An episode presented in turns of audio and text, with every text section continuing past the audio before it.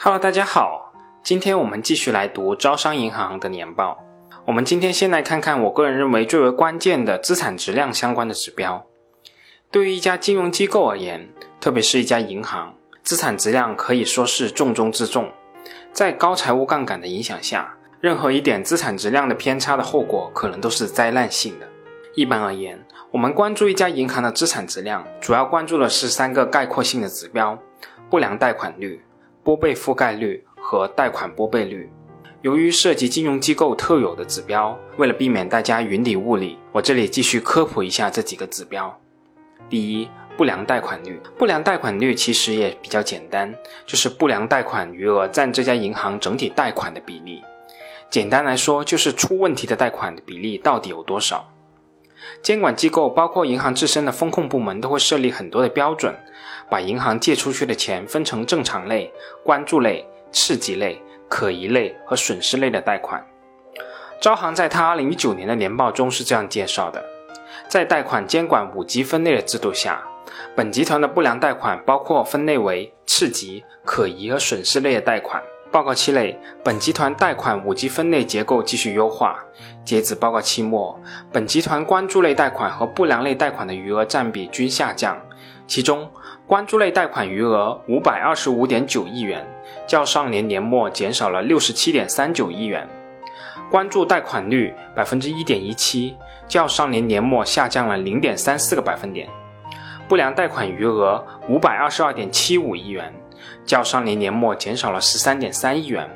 不良贷款率百分之一点一六，较上年年末下降了零点二个百分点。第二个就是拨备覆盖率。说到拨备覆盖率，我们首先说说什么是拨备。其实拨备就是银行对各项资产按所承担的风险和预计的损失计提的一个准备金。其实这个与普通工业企业的应收账款坏账准备是比较接近的。这个拨备覆盖率就是我们计提的这个准备金与不良贷款的比例，反映了一家银行准备金计提是否充分。最后，我们来说说贷款拨备率。贷款拨备率其实与拨备覆盖率是比较类似的，也是考察银行准备金计提是否足够充分。不过，它的口径是准备金占整个银行贷款余额的比例，这就是一个整体覆盖的概念了。好了，介绍完这些指标的含义以后，我们来看看招行2019年的资产质量的情况。2019年，招行的不良贷款率为百分之一点一六，而同期2018年招行的不良贷款率为百分之一点三六，2017年的不良率为百分之一点六一，2016年是百分之一点八七。招行的不良贷款率竟然呈现一个逐年降低的趋势。说句实在话。对于二零一九年的经济环境，不知道大家还有没有印象？可能在经历了今年上半年的艰难岁月以后，可能二零一九年那些根本不算什么。但是金融降杠杆和风险集中的爆发，大家应该还是有点印象的吧？在如此的环境下还能取得不良率的大幅下降，我个人确实是比较惊讶的。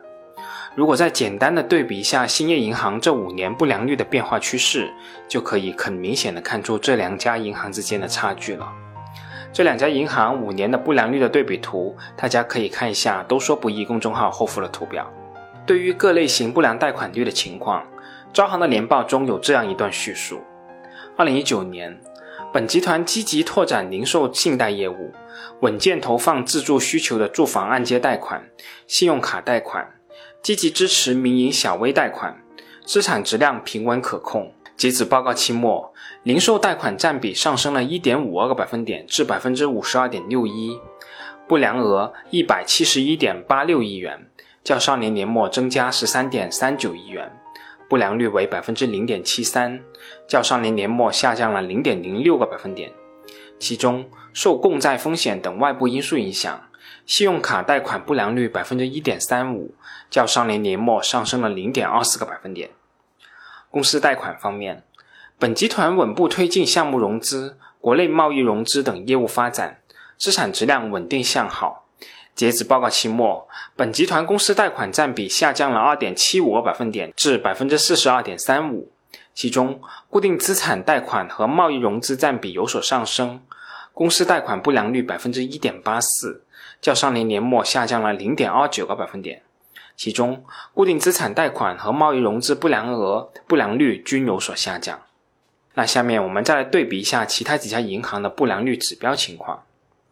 兴业银行二零一九年的不良率为百分之一点五四，建设银行二零一九年的不良率为百分之一点四二。招行的不良贷款率可以说是大幅低于这两家公司的。我们再来看几家银行，工商银行二零一九年的不良率为百分之一点四三，中信银行的不良率为百分之一点六五，民生银行二零一九年的不良率为百分之一点五六。可以这样说，招行是大型银行里不良率最低的一家公司。大家别小看这个百分之零点四至百分之零点五的区别，这个数如果乘以银行的资产规模以后，数字是非常巨大的，几百亿的利润马上就出来了。所以说，银行某一两年的利润其实没有任何的意义，只要在资产端抖一抖，利润的变化可以说是翻天覆地的。至于宁波银行百分之一以下且呈现逐年降低的不良率，那确实也显示出宁波银行资产质量的优秀。可以说是后劲十足啊！接下来我们再来看看拨备覆盖率。二零一九年，招行的拨备覆盖率为百分之四百二十六点七八，而去年同期，招行的拨备覆盖率为百分之三百五十八点一八。二零一七年的拨备覆盖率为百分之二百六十二点一一，二零一六年为百分之一百八十点零二。这是一条多么美好的曲线呐！不良率逐年下降。拨备覆盖率逐年提升，这可能就是相当部分投资者这么喜欢招行的原因吧。稳健，完全可以看作是中国版的富国银行。当然了，其实不良率下降和拨备覆盖率的上升是相辅相成的。只有不良率的持续下降，才有可能出现拨备覆盖率的持续上升。我们再来对比一下其他银行的情况。兴业银行二零一九年的拨备覆盖率为百分之一百九十九点一三。建设银行二零一九年的拨备覆盖率为百分之二百二十七点六九，工商银行的拨备覆盖率为百分之一百九十九点三二，中信银行的拨备覆盖率为百分之一百七十五点二五，民生银行的拨备覆盖率为百分之一百五十五点五。在拨备覆盖率方面，招行同样是在所有大型银行和股份行里面一骑绝尘的，招行的拨备覆盖率甚至是民生银行的二点五倍。也只有宁波银行的拨备覆盖率可以与招行相比了。可以这样说，我们作为招行的股东是可以绝对安心睡大觉的。如果碰上民生银行这种拨备覆盖率仅有可怜的百分之一百五十，稍有一点冲击，随时就可能从盈利变成亏损了，甚至把股东权益都给吞噬掉。持有这种银行，我绝对是无法安心入睡的。最后，我们再来看看三个资产质量指标里面的最后一个贷款拨备率。二零一九年，招行的贷款拨备率为百分之四点九七，而去年同期招行的贷款拨备率为百分之四点八八。二零一七年的贷款拨备率为百分之四点二二，二零一六年为百分之三点三七。我们再来对比一下其他银行的情况。兴业银行二零一九年的贷款拨备率为百分之三点零七。建设银行二零一九年的贷款拨备率为百分之三点二三，工商银行的是百分之二点八六，中信银行的是百分之二点九，民生银行的是百分之二点四三，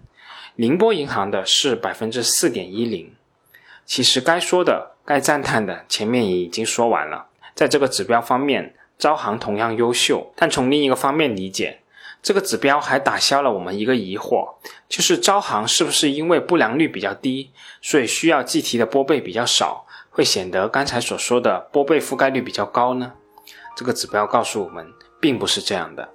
招行的拨备率上升，并不完全是因为不良贷款率的下降，拨备占整体贷款余额的比例也在持续提升。